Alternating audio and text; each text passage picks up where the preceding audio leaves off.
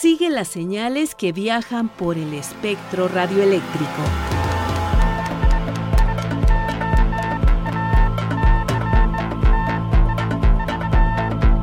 Sintonía libre. Sintonía libre. Un ancho mundo de frecuencias.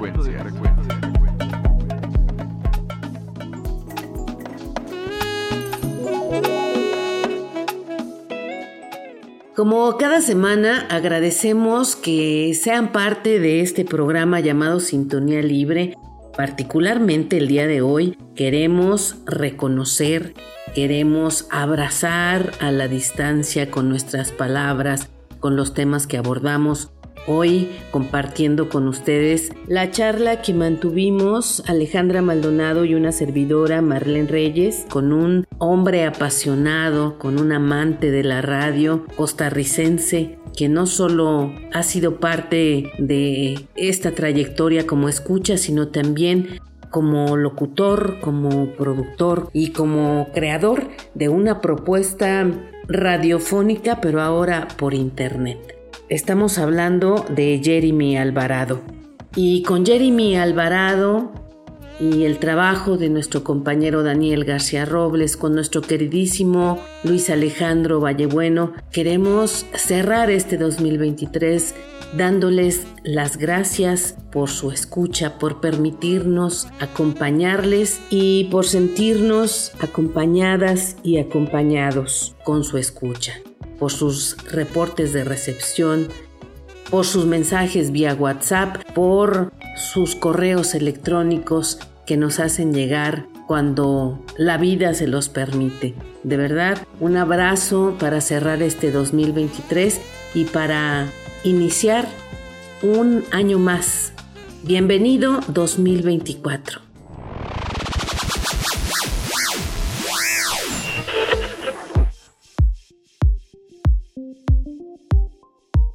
El inicio de las telecomunicaciones en Costa Rica data del año de 1868 y se asocia a la instalación de la primera línea telegráfica entre Cartago, San José y Alajuela Años más tarde, en 1890, se empezó a utilizar el telégrafo inalámbrico. Sin embargo, desde 1887, el Estado costarricense inició el otorgamiento de concesiones para la prestación de servicios públicos de telefonía por medio de líneas alámbricas. Entre 1887 y 1925 se instalaron varias centrales telefónicas concesionadas en redes privadas comerciales y estatales. En los años siguientes, la telefonía en Costa Rica experimentó un gran crecimiento y se extendió por todo el país. En 1949 se creó el Instituto Costarricense de Electricidad, ICE por sus siglas, que a partir de 1963 se encargó del manejo de todo lo relacionado con las telecomunicaciones, entre ellas la telefonía.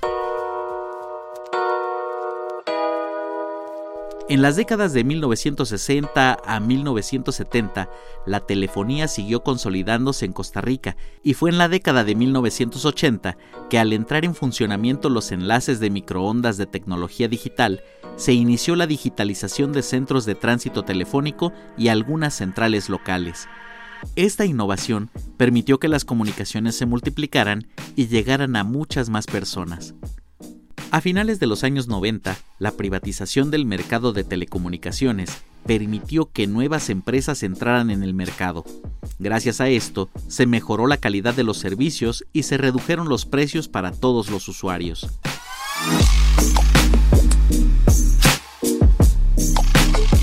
Con el paso del tiempo, la tecnología ha evolucionado de manera impresionante y los teléfonos inteligentes ahora son la herramienta más utilizada para la comunicación en todo el mundo, y Costa Rica no se ha quedado al margen de estos avances. Costa Rica enfrenta ahora el desafío de dar un salto cualitativo en materia de servicios de telecomunicaciones, sin renunciar a los principios y valores de justicia social y solidaridad en que se ha fundamentado el desarrollo logrado por el país hasta el día de hoy.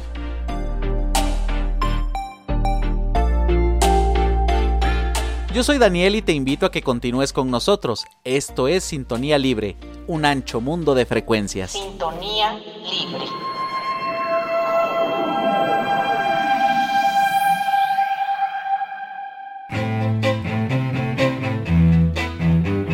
Personajes de la radio, la televisión y del mundo de la red. Anécdotas y curiosidades. La entrevista.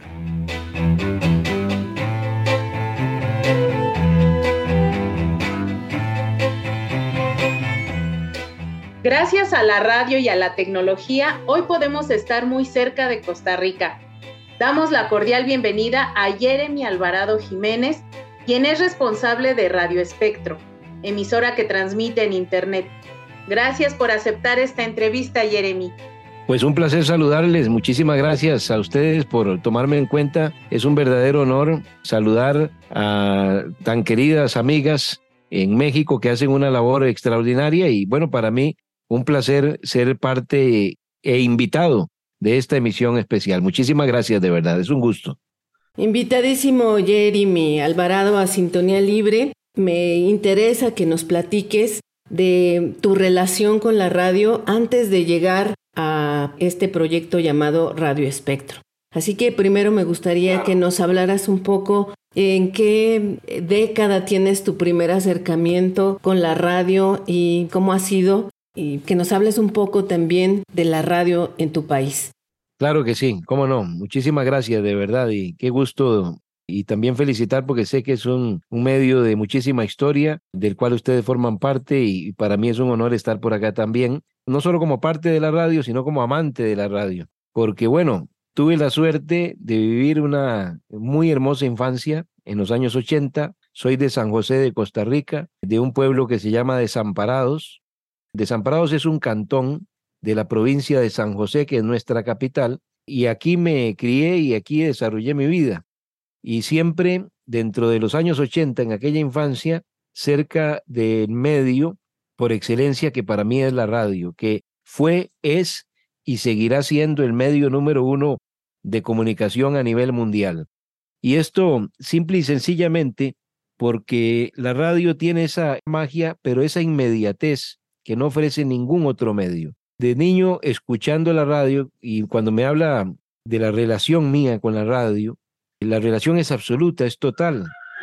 De niño escuchando a mi mamá, disfrutando de diferentes programas, eh, la familia en general, nos acercábamos a un transistor para poder disfrutar de una estación muy linda que acostumbraba, sobre todo en la época de Navidad, a programar cuentos e historias maravillosas. Y entonces es muy curioso porque ese aparatito que estaba en casa, nos acercábamos a él, prácticamente que quedábamos de pie al lado del radio, viajando en la imaginación, escuchando aquellos cuentos maravillosos que nos regalaba aquí una estación de radio de nombre Radio Rumbo y que por ahí empezó a enlazarse esa magia que nos conquistó y que nos llenó la mente, el corazón, el cuerpo y que sin saberlo en ese momento iba a empezar a formar parte de nuestra vida para siempre.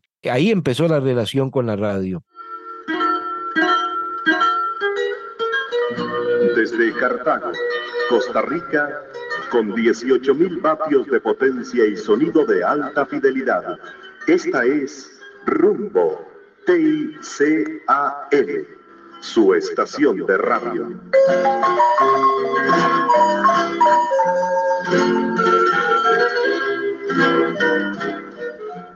Una radio en Costa Rica que nos regalaba muchas facetas y dentro de las cuales iban a, formando parte de nuestra vida en todo, porque cuando empezamos la faceta de la educación, es decir, cuando ingresamos aquí a lo que llamamos el kinder, después la escuela, en las mañanas, cuando nos levantaba mi mamá para prepararnos para ir a la escuela, siempre estaba presente una estación de radio que se llama Radio Reloj, acá en Costa Rica. Radio Reloj en ese entonces era líder de noticias y cuando usted caminaba por las calles de mi pueblo y de cualquier pueblo en Costa Rica, usted escuchaba un eco del noticiero que daba Radio Reloj, ya fuera en la edición de las seis de la mañana la edición del mediodía, la edición de las seis de la tarde o la edición de las once de la noche. Y entonces era una campanita, ¿verdad? Y que, y que marcaban minuto a minuto la hora, acompañado de noticias, servicios sociales e información constante. Ahí estaba la radio.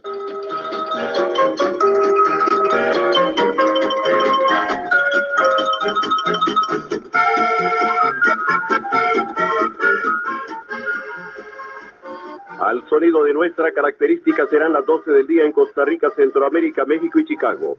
13 horas en Cuba, Ecuador y Panamá. 15 horas en Río de Janeiro, Buenos Aires y Santiago de Chile. 18 horas en Londres. 19 horas en Viena, Varsovia, Madrid, Berlín y Ginebra. 20 horas en Moscú, Bagdad, Bucarest y Atenas. 21 horas en Tel Aviv y Jerusalén. 2 de la madrugada en China y Taiwán y 5 de la madrugada en Sydney, Australia. Después, dentro de la educación nuestra, también programas de radio que apoyaban los programas educativos donde entonces iba balanceando lo que aprendíamos en las aulas con lo que también teníamos que escuchar en la radio. Esa relación era interminable y de niño también fui desarrollando una pasión por los deportes y aquí hay algo muy lindo y maravilloso que es esta parte de la historia mía, muy placentero también, porque muy pequeño empezaba a escuchar las transmisiones deportivas de la estación en ese rubro más importante de Costa Rica, que era Radio Columbia, dirigida por un hombre de radio extraordinario, un pilar de la radiodifusión costarricense, don Javier Rojas González, que de Dios goce,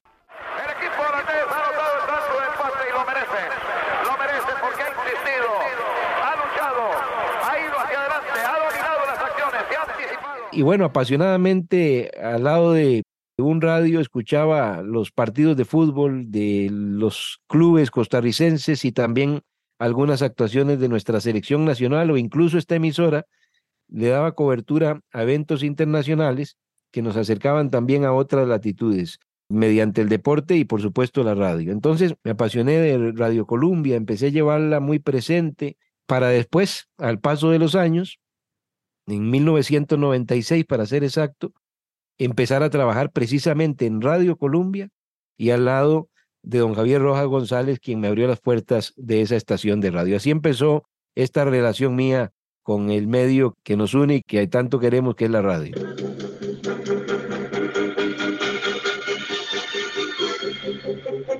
Radio Columbia, la más popular, con emisora en todo el país Radio Columbia, llegando a su hogar, con los programas de más variedad.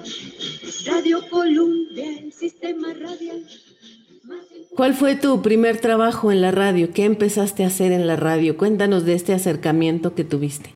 Bueno, había un amigo en común de la juventud con el que estábamos compartiendo ese gusto por el medio de la radio y habíamos escuchado de un curso de locución que ofrecía precisamente un locutor de radio sonora que era parte del grupo de Radio Columbia y nos inscribimos, llevamos ese curso con un excelente educador de la comunicación, Mario Alberto Cañas. Él ofrecía esta posibilidad en una academia para formar nuevos comunicadores.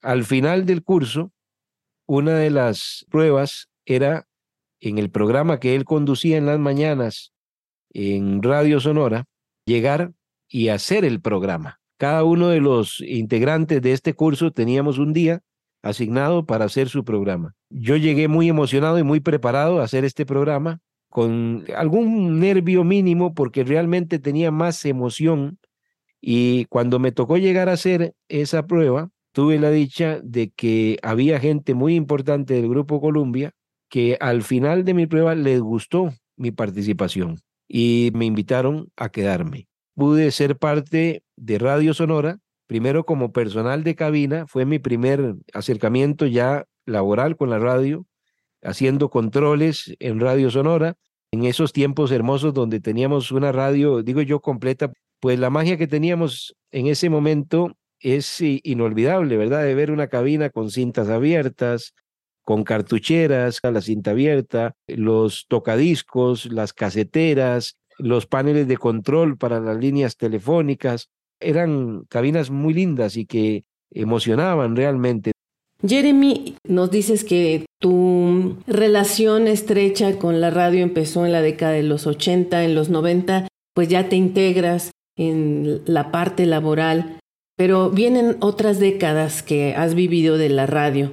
Me gustaría que nos compartieras cómo has vivido los cambios de la radio y sobre todo en los últimos años que la tecnología pareciera que desdibuja un poco el espectro radioeléctrico.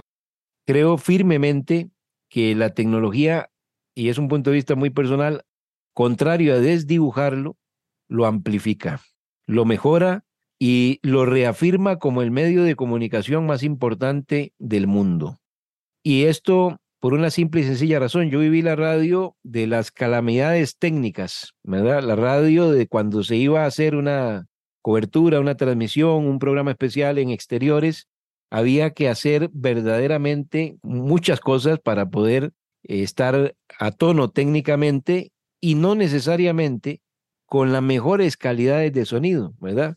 La gente probablemente cuando se mete y escucha alguna grabación de 20, 30 años atrás y metiéndose aún más atrás en las épocas de la radio, se da cuenta de que los sonidos de las emisiones, para poner un ejemplo, nada más para relativizar, tienen mucho parecido a la calidad de un sonido telefónico, eh, no de, de, estos tiempos, ¿verdad? Sino la línea telefónica antigua. Y se sacaban las transmisiones y la gente se apasionaba, lo disfrutaba y no, no pensaba en eso porque obviamente no estaba en discusión.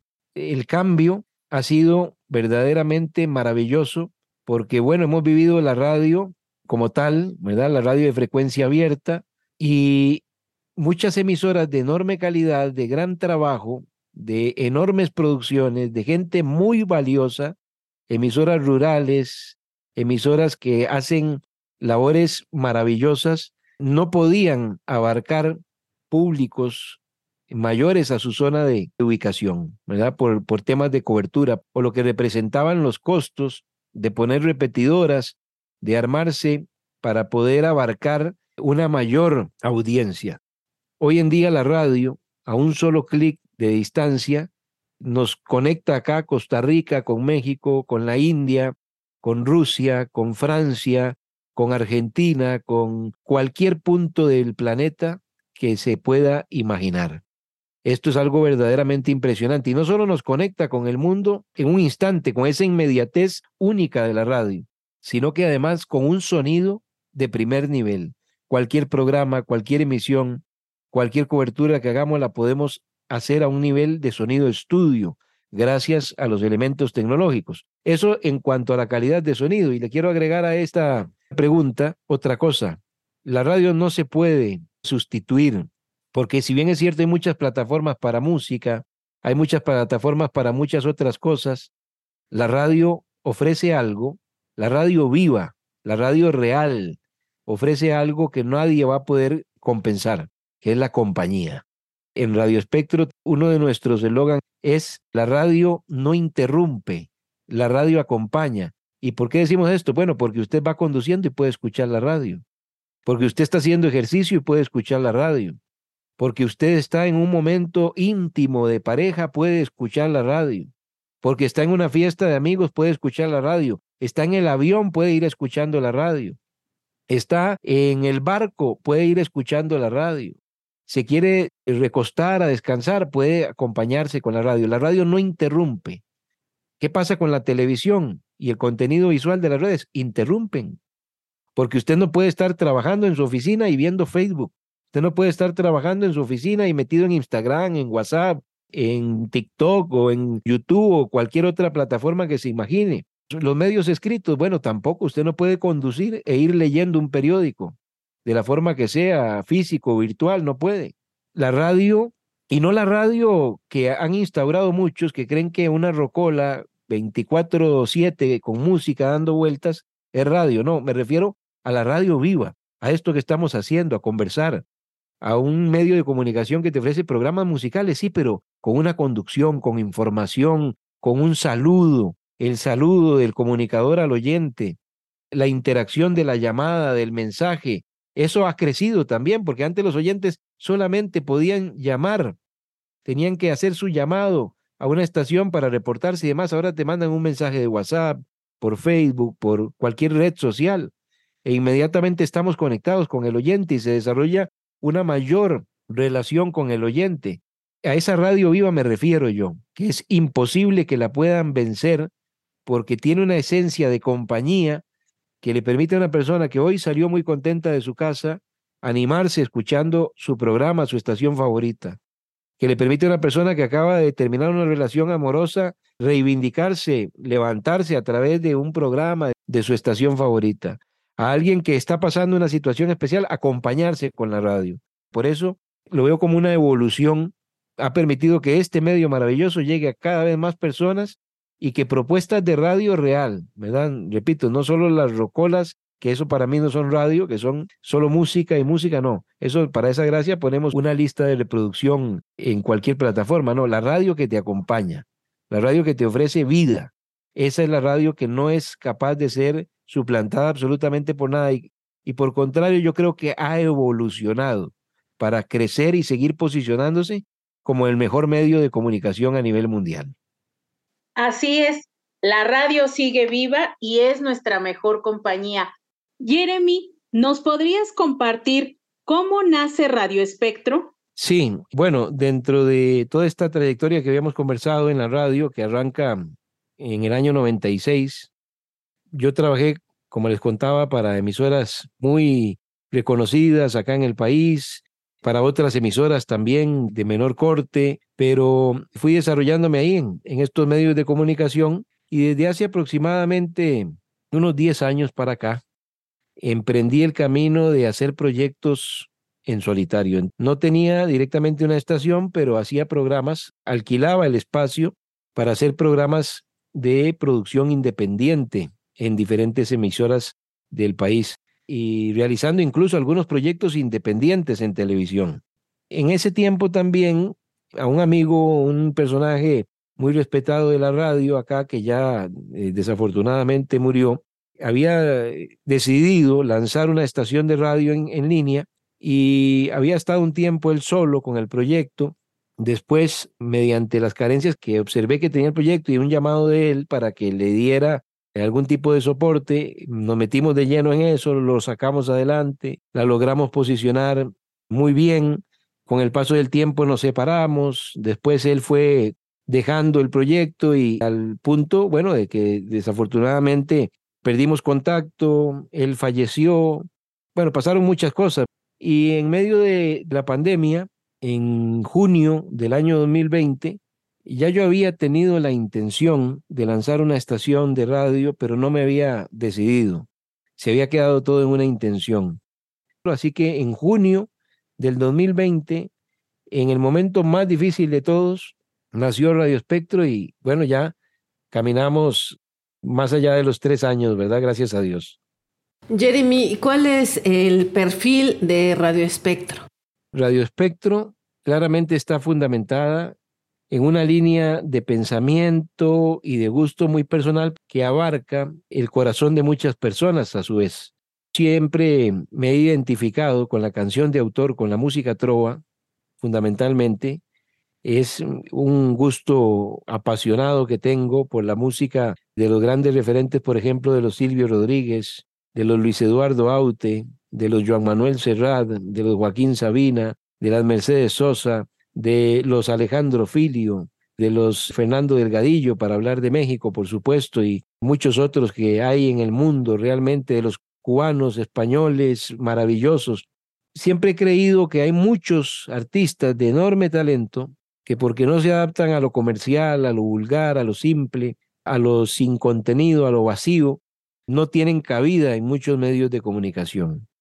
Una de las primicias de Radio Espectro era que la gente iba a escuchar, por supuesto, a los Silvio, a los Aute, a los Sabina, pero que también iba a escuchar a muchos otros artistas y de igual manera. Entonces la intención mía era hacer una programación equitativa, donde todos escucharan por igual, a diario, con la misma repartición de tiempo para todos los artistas. Y ese es el punto de partida.